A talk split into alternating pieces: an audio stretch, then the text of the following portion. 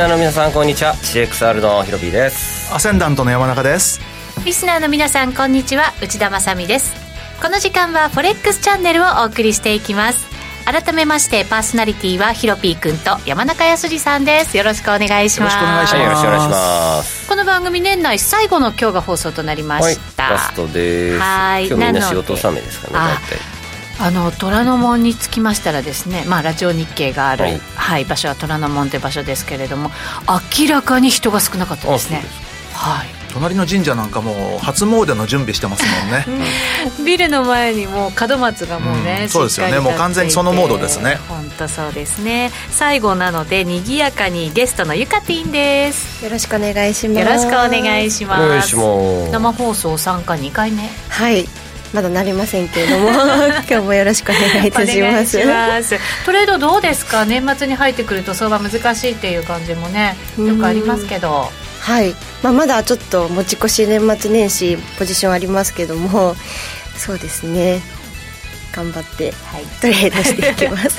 後ほど戦略なども伺っていきたいと思います、はい、この番組は YouTube ライブでも同時配信しています。動画配信につきましてはラジオ日経の番組サイトからご覧いただけます。また番組ホームページからは随時質問なども受け付けています、えー、YouTube ライブに連動したチャットでも受け付けていますのでどしどしお寄せください。それでは番組進めていきましょう。この番組は forex.com の提供でお送りします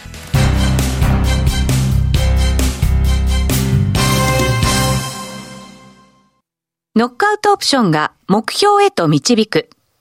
よりシンプルな新しい通貨取引。forex.com では柔軟な証拠金設定、リスク限定、簡単なトレード設計のノックアウトオプションの取引が可能です。最大損失を限定し、高い資金効率を利用しながら利益獲得が狙える画期的な商品で、1000通貨相当から取引いただけます。ノックアウトオプションならリスクをコントロールしながら機会を逃さない。トレードに優位性を。ノックアウトオプションや FX なら forex.com でぜひお取引を。講座のお申し込みや詳細は forex チャンネルの番組ページをご覧ください。外国為替証拠金取引及びオプション取引は元本及び収益が保証されているものではありません。FX 取引はレバレッジを利用して取引代金に比較して少額の証拠金で取引を行うために、相場の変動による価格変動やスワップポイントの変動により、思わぬ損失が発生する場合があります。お取引の前に契約締結前交付書面などを必ず熟読し、取引の内容、危険性などをご理解いただいた上で、ご自身の判断と責任にてお取引ください。ストーン X フィナンシャル株式会社金融商品取引業関東財務局長金賞第291号。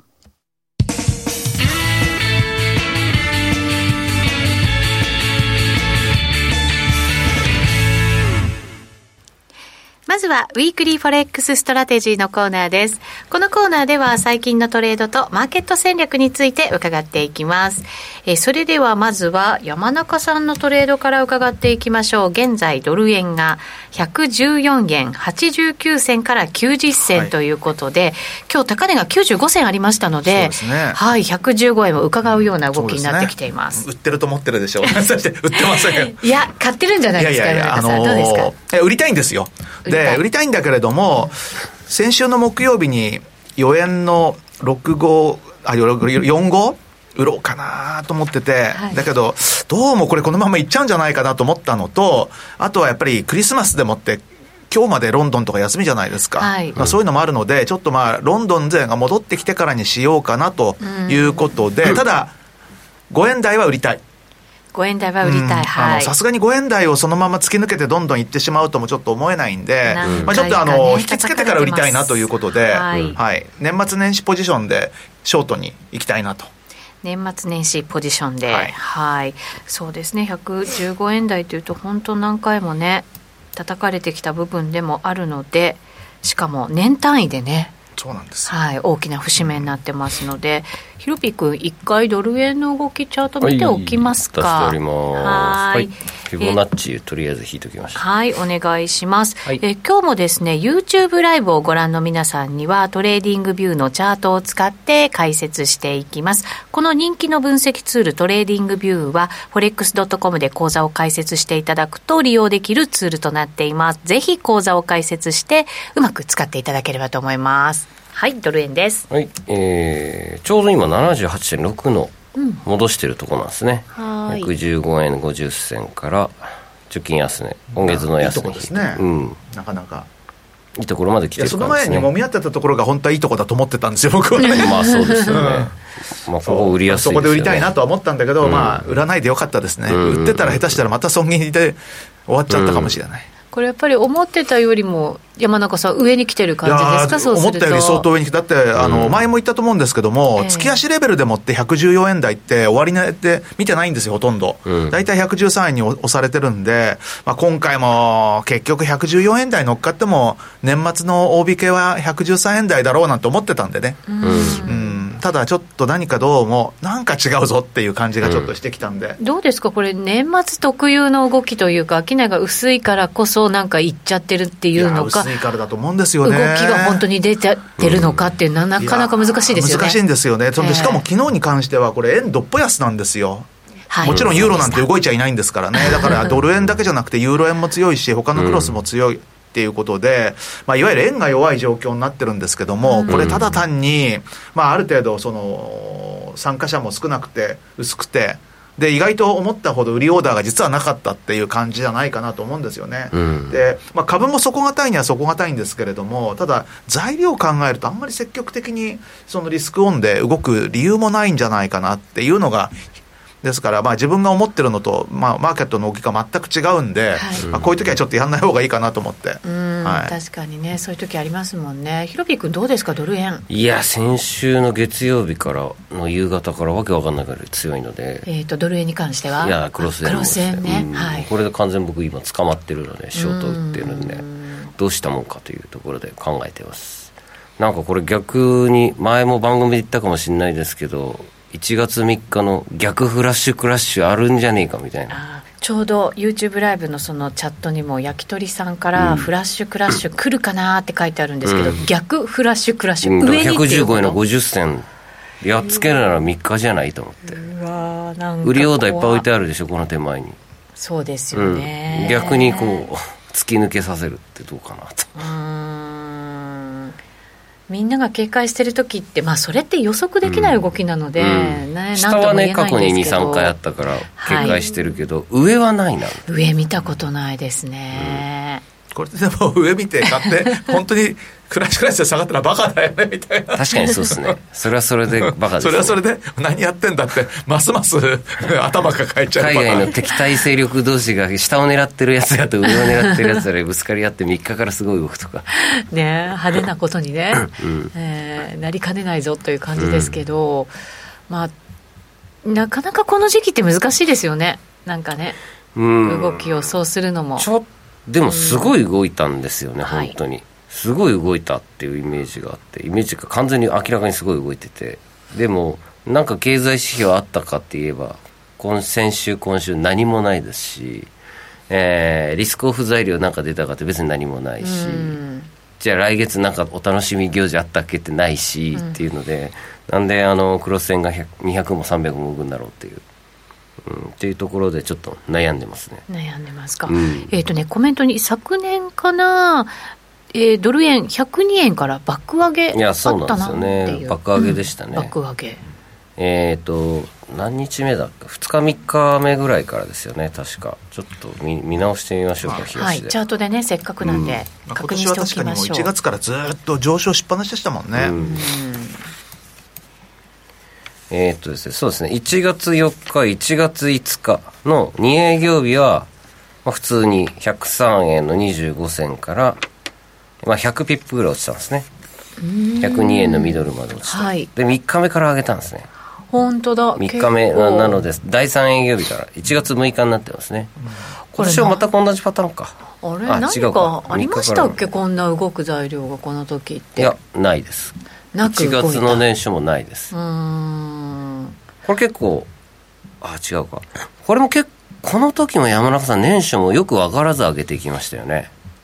ただ基本的に多分米金利が強かったんじゃなかった？その時って。強くなり始めた頃で、ね、なんでだろうなんでだろうぐらいな会話をしてたはずです3人で、うんうん、山中さんもショートで捕まってはつかめまだ一番最初のね僕なんかもう まだ去年のノリでずっと売ってたからね最初、うん、1月は、でその、まあ、年初の上げがあってちょっともみ合った後さらにまた上にっていう動きが、あったので、でね、ここもうトレンド出てたわけですよね。やっぱりね、ね。そう米金利も1月6日から上がってる。うん、あじゃあ金利の動きだったんです、ね、金利ですよね。だからその前の日の1月5日の段階では、うん、まだ0.918って1%にも乗ってなかったんですけども、翌日にはもう1.05まで上がったんです6日には。でぐいぐいぐいといって翌週の12日にはもう1.185まで上がってるんで、はい、まあそのあたりの米金利の上昇で多分ドル円も引っ張られたっていう動きでしょうね、年初はね。なるほど、はいまあ、そうすると、アメリカの金利、また今年も来年も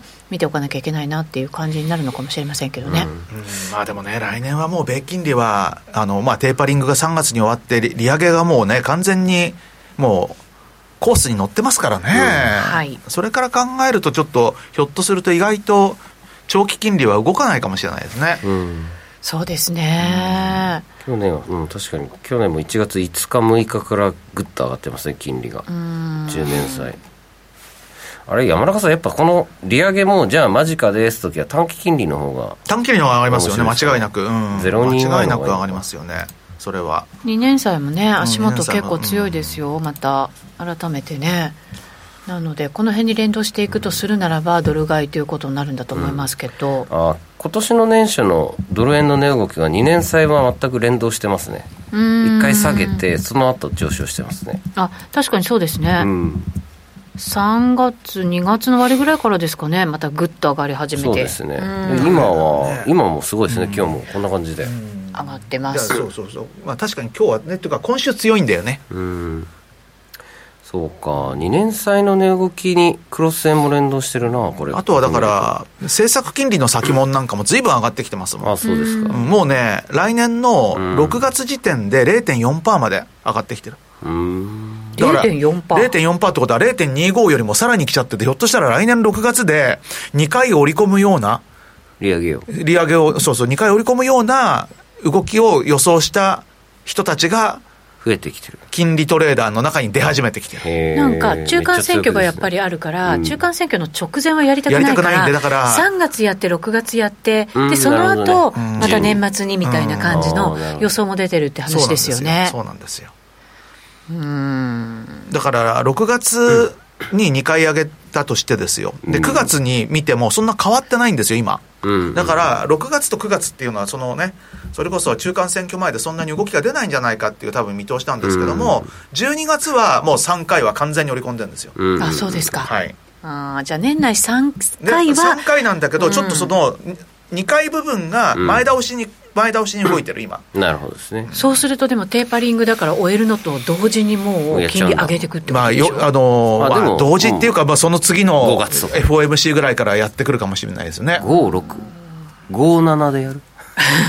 57別にあの3とか6とか9にこだわる必要はないので、確かにね。やら、過去には全然普通にやってる時もあるんで、そうなった時って、まあ、幅はそれほど大きくないわけじゃないですか。0.25っていうね、はいうん、だから株にそれほど影響がもしないんだとするならば、うん、リスクオン？いやどう？どうでしょうねどうですか？リスクオンでトレードしたくないもん今。やるならオジドルとかニュージードルのショートです。のドル買い。はい。かドルトルコドルトルコ。そこはどうですかね。ちょっと手出しにくいけど。本当に利上げに動いてきた時っていうのはやっぱり僕は株も下がるんじゃないかと思うんですけどね。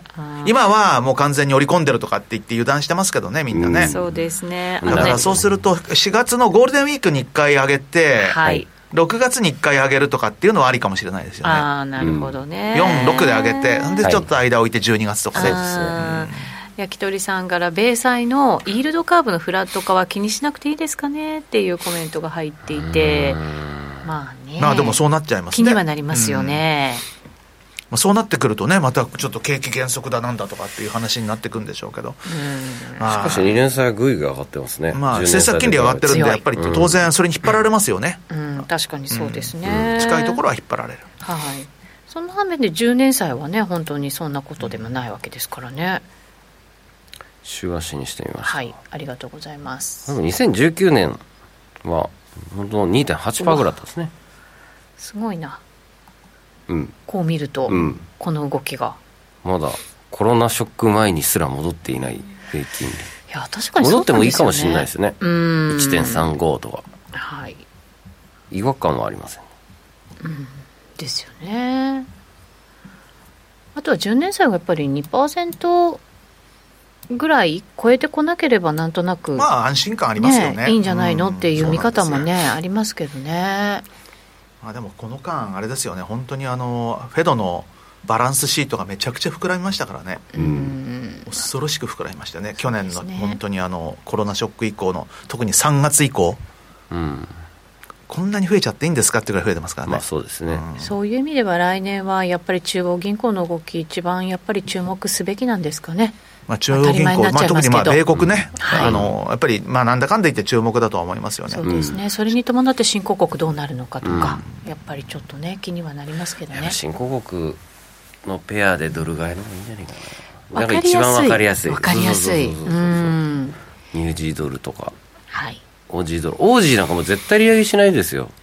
もうだって、ね、昨日1万人超えてるんですよ、感染者数。そんな状態なんですか、うん、経済指標も全然良くないし、中国もダメそうだしって考えると、オージードル売っててもいいかもしれないですねなんとなくでも、このところ数日間は、5ドルもちょっと強かったでしょ、うん、そうですね、ね、だからこれがもし、本当にちょこっと年末のアノマリー的な動き、うん、シーズナリーだとするならば、いい売り場になる可能性もありますよね。下がるときって1月から下がるんで、5ドルって。はい、そうなんですよ。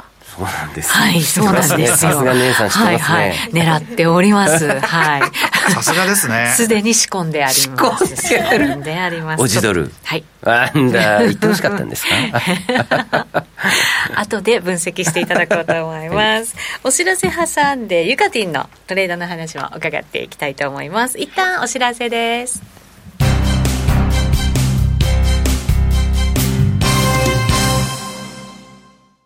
ノックアウトオプションが目標へと導く。よりシンプルな新しい通貨取引。forex.com では柔軟な証拠金設定、リスク限定、簡単なトレード設計のノックアウトオプションの取引が可能です。最大損失を限定し、高い資金効率を利用しながら利益獲得が狙える画期的な商品で、1000通貨相当から取引いただけます。ノックアウトオプションならリスクをコントロールしながら機会を逃さない。トレードに優位性を。ノックアウトオプションや FX なら forex.com でぜひお取引を。講座のお申し込みや詳細は forex チャンネルの番組ページをご覧ください。外国為替証拠金取引及びオプション取引は元本及び収益が保証されているものではありません。FX 取引はレバレッジを利用して取引代金に比較して少額の証拠金で取引を行うために、相場の変動による価格変動やスワップポイントの変動により、思わぬ損失が発生する場合があります。お取引の前に契約締結前交付書面などを必ず熟読し、取引の内容、危険性などをご理解いただいた上で、ご自身の判断と責任にてお取引ください。ストーン X フィナンシャル株式会社金融商品取引業関東財務局長金賞第291号。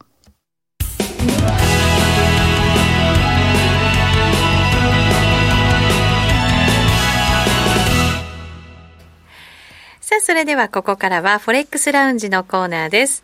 FX やノックアウトオプションについてのアイディアやポイントなどを伺っていきます。改めまして今日のゲスト、投資系 YouTuber のゆかてぃんさんです。よろしくお願いします。お願いします。チャットには、ゆかてぃん前の席に来てほしいなっていうコメントがあります。僕と変わった方がいいかもしれないですね。綺麗どころはやっぱりよりカメラに近いところが、ね、ちっちゃすぎるからな、はい、顔が顔はちっちゃいもんね。そうなんですよ、うちよりちっちゃい。遠近感が半端ないっていう感じ。すごいやたら大きい人みたいですよ。そうなんちょっと私も遠ざかるかな。感じになりますけど、さて早速じゃあユカティンのトレードから聞いていきましょう。足元どんなトレードしてますか？はい。えー、ちょっと得意な通貨でポンドドルを今、はい。トレードしておりまして。ドルも動きましたよね、うん、この間の政策金利の利上げでめちゃくちゃ上がっておりますけども、はい、えー、前持ってたポジションが1.367付近から売りを持ってたんですけど、うん、はい、ショートで。ちょっとそれまだちょっとはいはい。チャート出しましょう。はい TradingView 使って解説をしていきます。はい、はい、足元結構個人トレーダーさんの中ではツイッターなんか見てるとポンドめちゃめちゃね注目してる人多いですよね。はいそうですね。最近は結構やっぱりこの動きがあるからこそなんでしょうねポンドの魅力というのがね、はい、はい、えーと、前は1.367あたりでショートを持っていたと。で、はい、えーと、現在が1 1.32ぐらい323ぐらいですかね、はい、からロングをロングに切り替えてますね。はいカティンの、はい、えー、結構冷やしですな。はい。長めのトレードも多いんですもんねユカティンムね。そうですね、えー、こんなんで引いてたっけ？はい。そうだね。OK はい、でそうですね。やっぱ週足とか月足とかで見るとこの1.32っていうのは結構長めのレジサポが、うん、はい。あったので、まあ、ここはまあ反発するだろうっていうのとはい、でそこにちょうど政策金利の利上げっていうのもあったのでまあいい感じに上に上がってきてくれたなっていうところではい結構綺麗にこのラインの中で動いてたんですね、まあ、もちろんポンドなんでちょっとはみ出るところはあるもののっていう、うん、はあ前回ねこれ書いてくれてたラインそのまんまじゃないですかはいそうですね。本当そのまんまですね山中さん。そのまんま、うん、そのまんま。綺麗に、ね、ユカティンが言う通りにやってればよかったですね。うん、ねトレードでしたね。ポンドトレードする人プロなんですよ。そうなんです僕が最初にトレードしたのはポンドですからね。おプロ、えー、そう。プロはポンドをやるの。えー、そうなんです、ね、それ山中さん理論とかじゃなくて。いやいやそうじゃなくて昔から、えー、だからポンドっていろんな相性があるんですよ。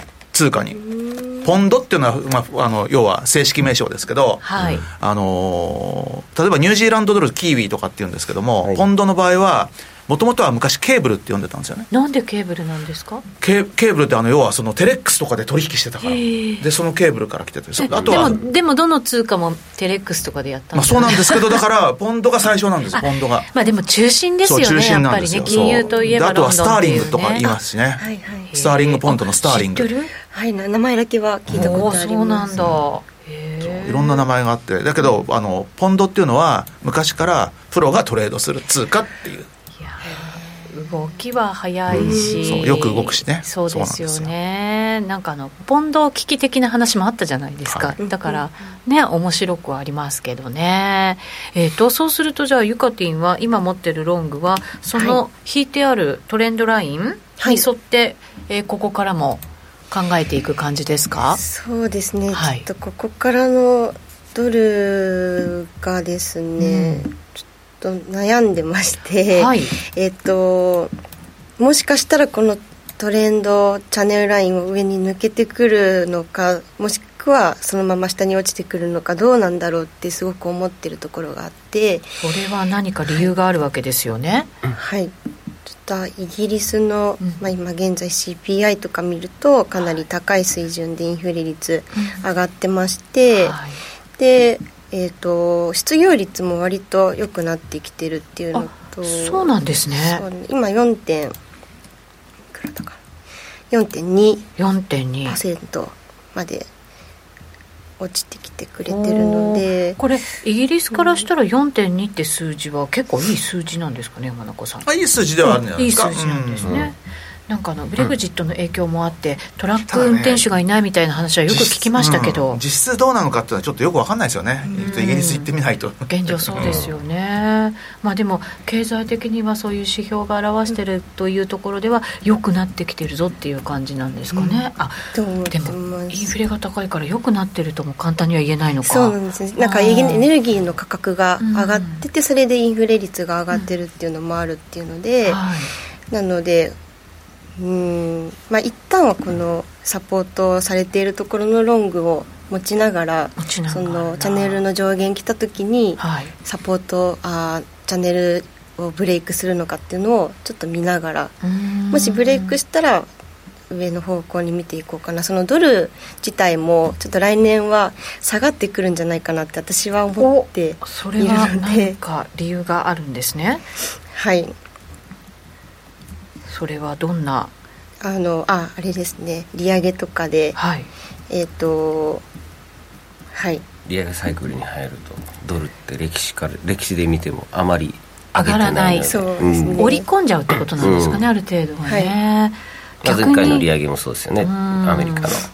逆にそのイギリスの方が CPI がものすごい上がってたりとかっていうことになると、うん、利上げもっとアメリカよりも急がなきゃいけないっていう状態になった場合一緒でもポンドは上がると思います、うん、そのドルが上がりにくくなるっていうのと、うん、ドルをさっき利上げは織り込んでるので、はい、この間もサプライズであの BOE 利上げしたので本当にやるのかな来年何回かみたいなので。確か金利市場でももう2回2.5回ぐらい織り込んでたんですよね、うん、織り込み始めてたっていうなるほどね、うん、来年ね利上げ。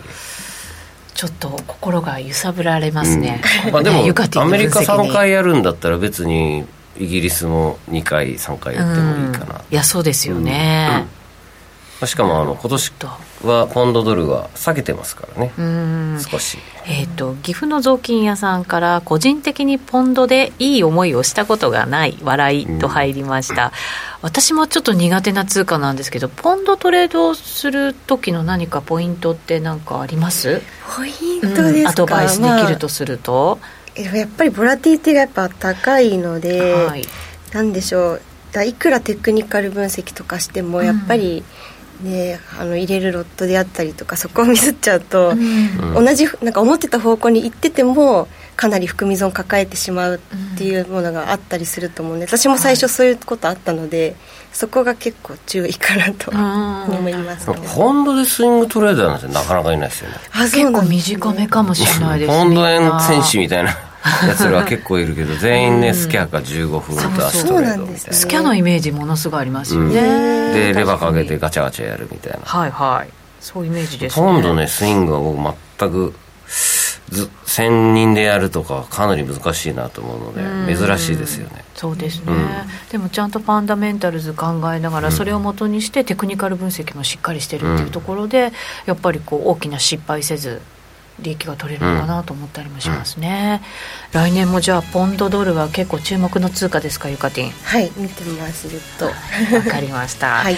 今日の話からするとちょっと上目線なのかなというふうにねね、思ったりとりあえず上限まではいきそうじゃないですかね。はい、そうですね、はい、さてさて今日年内最後の放送となりました。1年皆さん本当にお世話になりました。来年もトレーダー目線での放送しっかりとしていきたいと思いますのでお付き合いいただきたいと思います。まだまだ今日 YouTube ライブで延長配信ありますのでお付き合いください。ゲストゆかてぃんでした。ありがとうございました。ありがとうございました。この番組は forex.com の提供でお送りしました。良いお年を